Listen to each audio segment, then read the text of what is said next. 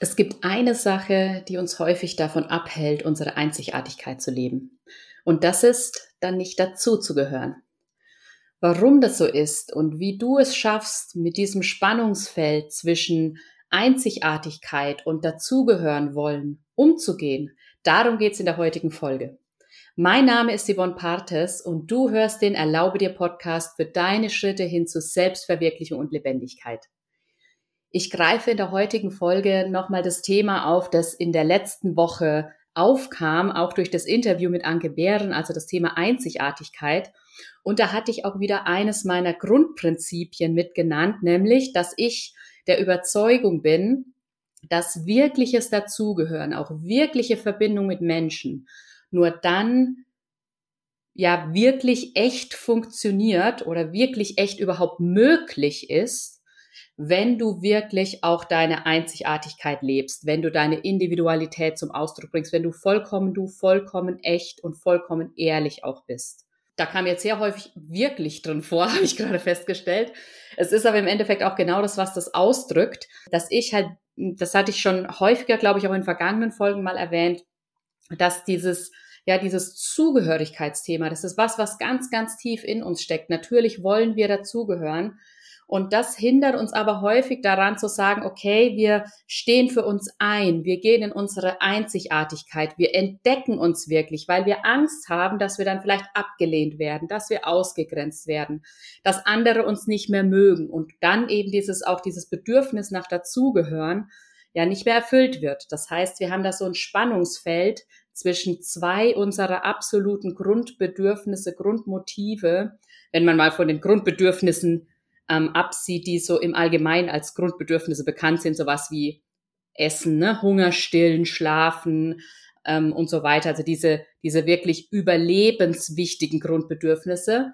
Ähm, wobei diese anderen, die ich jetzt nenne, die sind irgendwo auch überlebenswichtig, weil eines unserer Grundbedürfnisse ist Harmonie und Geborgenheit.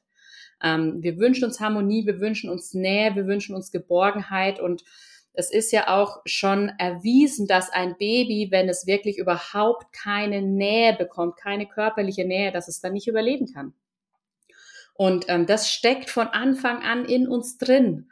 Ähm, wir, wir haben dieses Bedürfnis, diesen tiefen Wunsch nach Harmonie und Geborgenheit und das ist dieses Wir-Gefühl, dieses, das wir uns wünschen, dieses dazugehören wollen.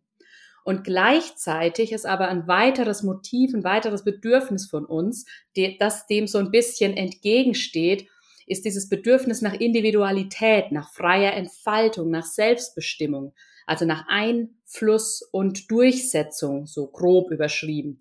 Und auch das finden wir auch bei Kindern wieder, weil irgendwann kommt so dieses Alter, wo sie alles selber machen wollen, wo sie ihre Autonomie finden, wo sie sozusagen auch anfangen, für sich einzustehen und da auch ihre Grenzen austesten. Und es geht im Endeffekt, das ist ein Teil unseres Seins, dieses Streben, dieses Bedürfnis nach Individualität und nach Einzigartigkeit, nach Autonomie, nach Selbstbestimmung. Und das ist gleichzeitig was, was dann im Laufe des Lebens durch verschiedene Systeme der Gesellschaft oder allgemein durch das gesellschaftliche Leben, durch die Systeme, die geschaffen sind, wie Schule und so weiter, runtergedrückt wird, diese Individualität. Da findet viel Vereinheitlichung statt. Das war auch ja ein Thema in der letzten Woche. Ich denke direkt wieder an den Regenbogen, den An äh, Anke genannt hat.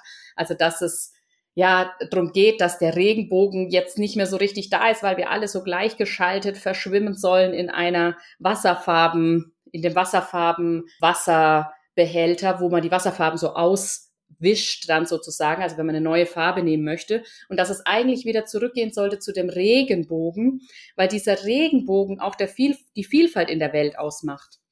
Und dass wir durch unsere Einzigartigkeit ja dahin kommen, dass dann ein Netz ein Netzwerk aus einzigartigen Menschen gesteht, die sich entsteht, die sich alle gegenseitig sozusagen unterstützen und befruchten. Das ist so die Vision, die ich auch absolut teile.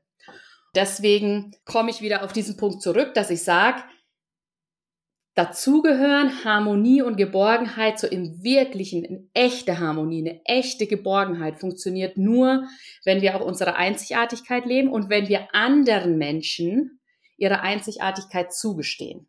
Ja, das ist natürlich auch ein ganz, ganz wichtiger Punkt, dass wir nicht nur uns für uns unsere Einzigartigkeit wünschen, sondern dass wir auch anderen Menschen die äh, zugestehen. So, und da haben wir eben dieses Spannungsfeld, dieses Spannungsfeld zwischen dem Wir und dem Ich. Ich möchte dir heute in dieser Folge was ganz Konkretes mitgeben. Einmal, wie du prüfen kannst, ja, wie steht's denn für mich gerade in diesem Spannungsfeld? Wo ist denn gerade meine Herausforderung, gerade wenn es das Thema angeht, dass du vielleicht eine Veränderung für dich angehen möchtest und da irgendwie nicht so richtig den nächsten Schritt gehen kannst. Und ich gebe dir heute zwei Fragen mit oder zwei, ja, eine Prüfung mit sozusagen, wo du gucken kannst, ah, vielleicht hat es mit dem Thema Zugehörigkeit zu tun. Vielleicht weißt du es auch schon und das ist für dich nur ein zusätzlicher Hinweis darauf.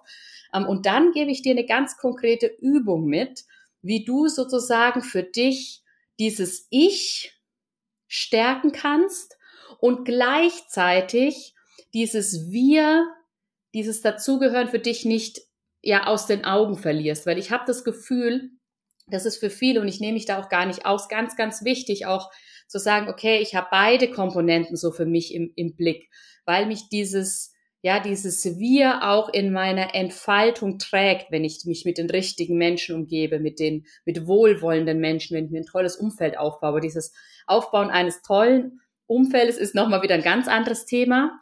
Da hatte ich aber auch schon mal eine Folge ein bisschen annähernd dazu gemacht. Da ging es um das persönliche Unterstützungssystem, dass du für dich mal schauen kannst, was ist denn dein persönliches Unterstützungssystem, in dem du jetzt schon Harmonie und Geborgenheit findest und dich gleichzeitig entfalten kannst. Also das ist auch nochmal ein spannender Punkt. Darum soll es aber heute nicht gehen. Du merkst, dieses Thema ist mega vielfältig. Also ich könnte ungefähr tausend Sachen machen und ich möchte mich heute aber wirklich auf die eine Sache beschränken, damit du wirklich mit diesem einen Schritt vorwärts kommst. Und ich merke schon wieder, das Wort wirklich spielt heute eine richtig große Rolle in dieser Folge. Aber es geht ja auch um Selbstverwirklichung. Genau, okay, kommen wir zu dem, hm, wo du das für dich nochmal prüfen kannst. Und zwar, wenn du ein Thema hast, wo du gerne eine Veränderung leben möchtest, wo du mehr in deine Einzigartigkeit kommen möchtest, wo du vielleicht was anders machen möchtest, dann teste für dich mal folgende beiden Sätze aus und gucke, was die in dir bewirken. Und wenn du schon ein bisschen geübt bist in dem Nachspüren von Dingen, was die in deinem Körper bewirken, dann mach das gerne direkt. Und wenn du aber sagst, ah, ich spüre manchmal nicht so richtig, was passiert denn da eigentlich in mir, löst es was Positives aus oder was nicht Positives aus, weil ich habe noch nicht so richtig einen Bezug zu meinem, zu meinem Körper, dann mach gerne für dich vorher auch einen sogenannten Bodyscan. Und da kannst du einfach mal googeln. Da wirst du mit Sicherheit irgendeine kurze, knackige Meditation oder sowas in der Richtung finden für so einen Bodyscan. Ich merke mir das direkt auch mal vor, dass ich einfach mal eine Folge mit einem Bodyscan mache. Ähm, genau, weil das bringt dich, bringt dich dann für den Moment schon ein bisschen in den Körper und du kannst damit dir dann diese Fragen stellen. Und was du auch machen kannst, um sozusagen ja den Kopf vielleicht ein bisschen mit dazu zu nehmen, beziehungsweise für dich so eine andere Art der Einteilung zu finden, ist, Du nimmst dir diese beiden Sätze her, die ich gleich sage. Du kannst sie dir dann auch aufschreiben einmal vor dir und dann guckst du dir die Sätze an oder sprichst sie sogar für dich aus und dann bewertest du die für dich auf einer Skala von eins bis sieben. Wie sehr du die gerade lebst, wie sehr du die gerade verkörperst, wie sehr ja du du die auch glaubst für dich sozusagen, ja? Also, wo du überzeugt davon bist, okay, das ist wahr für mich, ja? Und eins ist, ah nee, das ist, fühlt sich für mich noch überhaupt nicht wahr an ähm, und auch nicht so, als würde ich das gerade irgendwie schon leben. Da ist noch ganz viel Widerstand. Und sieben ist, boah, das lebe ich schon komplett. Das ist das, was ich verkörpere und da bin ich richtig dabei. So. Es gibt noch viele weitere Unterscheidungen für diesen Sätzen. Ich möchte mich heute wirklich mal auf zwei beschränken, weil die gerade in diesem Spannungsfeld Individualität und Dazugehören sich bewegen. Satz Nummer eins ist, wenn es um deine Veränderung geht. Ich nehme jetzt einfach mal plakativ oben drüber geschrieben, ich erlaube mir meine Veränderung. Und du ersetzt dann das durch dein konkretes Thema. Zum Beispiel, ich erlaube mir, einen neuen Job anzutreten. Ich erlaube mir zu kündigen und mich selbstständig zu machen. Ich erlaube mir, keine Ahnung, ähm, in ein anderes Land zu ziehen. Also, und es können aber auch kleine Schritte sein. Es müssen nicht die ganz großen sein. Zum Beispiel, ich erlaube mir, keinen Alkohol mehr zu trinken, weil ich das eigentlich gar nicht mehr möchte, aber ich fühle mich manchmal gesellschaftlich dazu, ja, genötigt, sage ich jetzt mal. Oder ich erlaube mir vielleicht nur noch vegan zu essen ähm, und da, dafür auch einzustehen oder vegetarisch zu essen und ähm, egal, was die anderen sagen und ich weiß, dass ich trotzdem dazugehöre. Also es müssen es können auch wirklich Kleinigkeiten sein oder ich erlaube mir mal eine Grenze zu setzen und Nein zu sagen. Zum Beispiel, indem ich zu Hause bleibe, wenn ich zu Hause bleiben möchte, statt irgendwo mit hinzugehen. Also es können große und kleine Schritte sein. Ne? Also guck da für dich, was ist die ganz konkrete Veränderung, die du gerade für dich angehen möchtest und nimm da super gerne den kleinstmöglichen Schritt wenn das Große für dich nicht greifbar ist, ja? Okay, aber ich gehe jetzt, stelle jetzt oben drüber einfach, ich erlaube, ich erlaube es mir. Ich mache es noch kürzer, ich erlaube es mir. Und du ersetzt das Es durch deine Veränderung. Und dann gibt es zwei Dinge, die du dir sagen kannst. Du sagst, es ist gut für mich, wenn ich es mir erlaube. Es ist gut für mich, wenn ich es mir erlaube.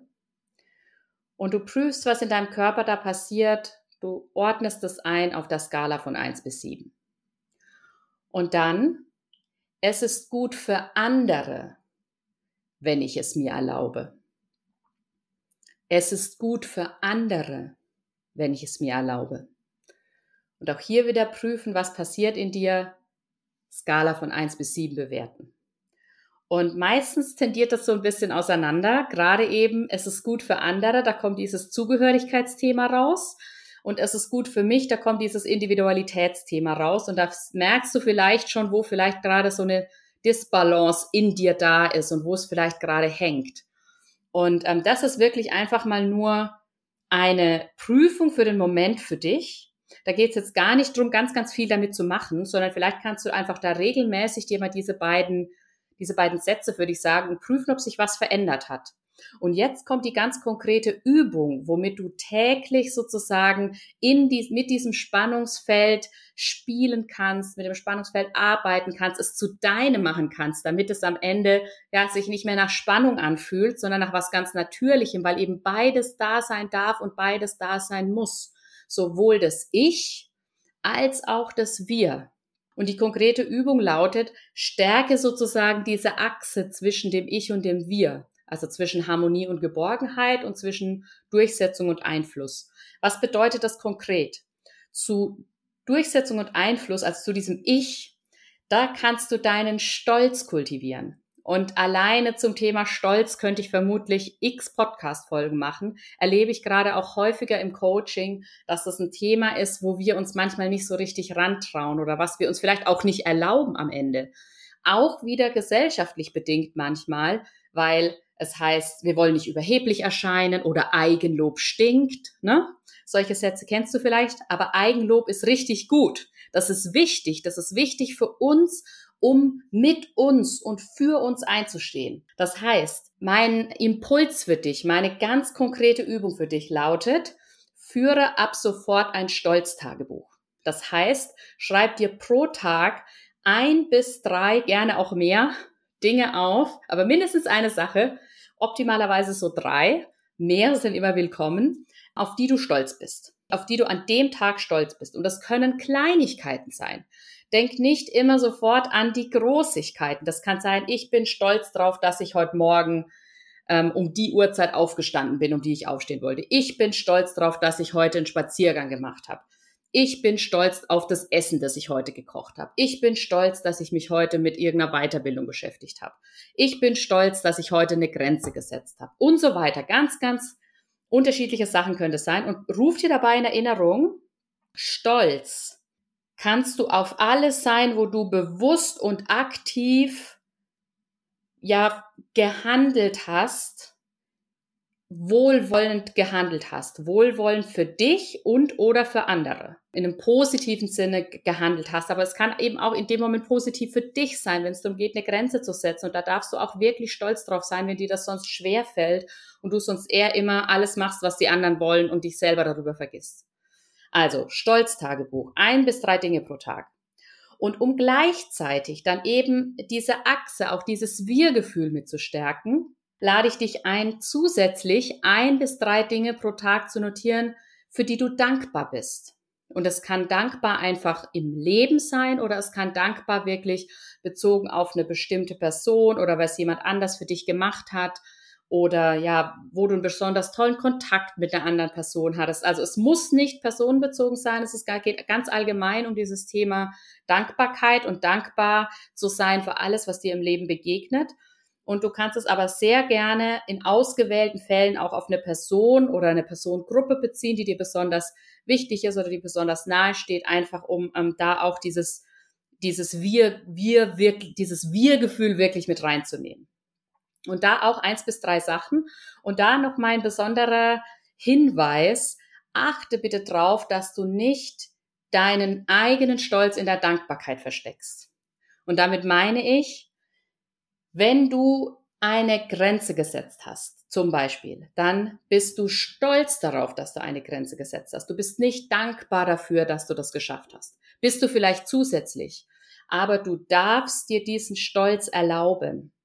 Und in der Dankbarkeit verstecken wir manchmal den Stolz so ein bisschen, weil wir nicht sagen wollen, dass wir stolz auf uns sind. Sind wir aber. Klopf dir selber auf die Schulter und kultiviere das wirklich. Kultiviere deinen Stolz. Das ist meine Einladung an dich und kultiviere natürlich auch deine Dankbarkeit.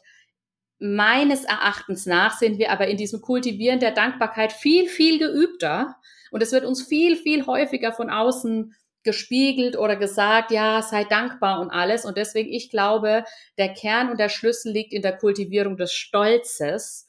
Und die Dankbarkeit ist was, was wir uns sozusagen als zusätzliches Vehikel jetzt in diesem Moment mit dazu nehmen, um es uns leichter zu erlauben, auch wirklich mal in den Stolz zu gehen. Aber fühl diesen Stolz, geh wirklich rein.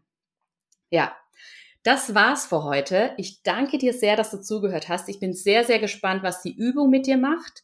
Ich bin sehr, sehr gespannt, was diese zwei Sätze mit dir machen. Kultivier deinen Stolz für dieses Tagebuch, für dich, damit du nach und nach in deine Selbstverwirklichung kommst, in deine Lebendigkeit, weil wenn du wirklich lebendig bist, trägst du damit dazu bei, dass andere auch viel lebendiger werden können, dass andere es sich erlauben. Du gehst damit ein Stück weit voran und das wünsche ich mir für dich.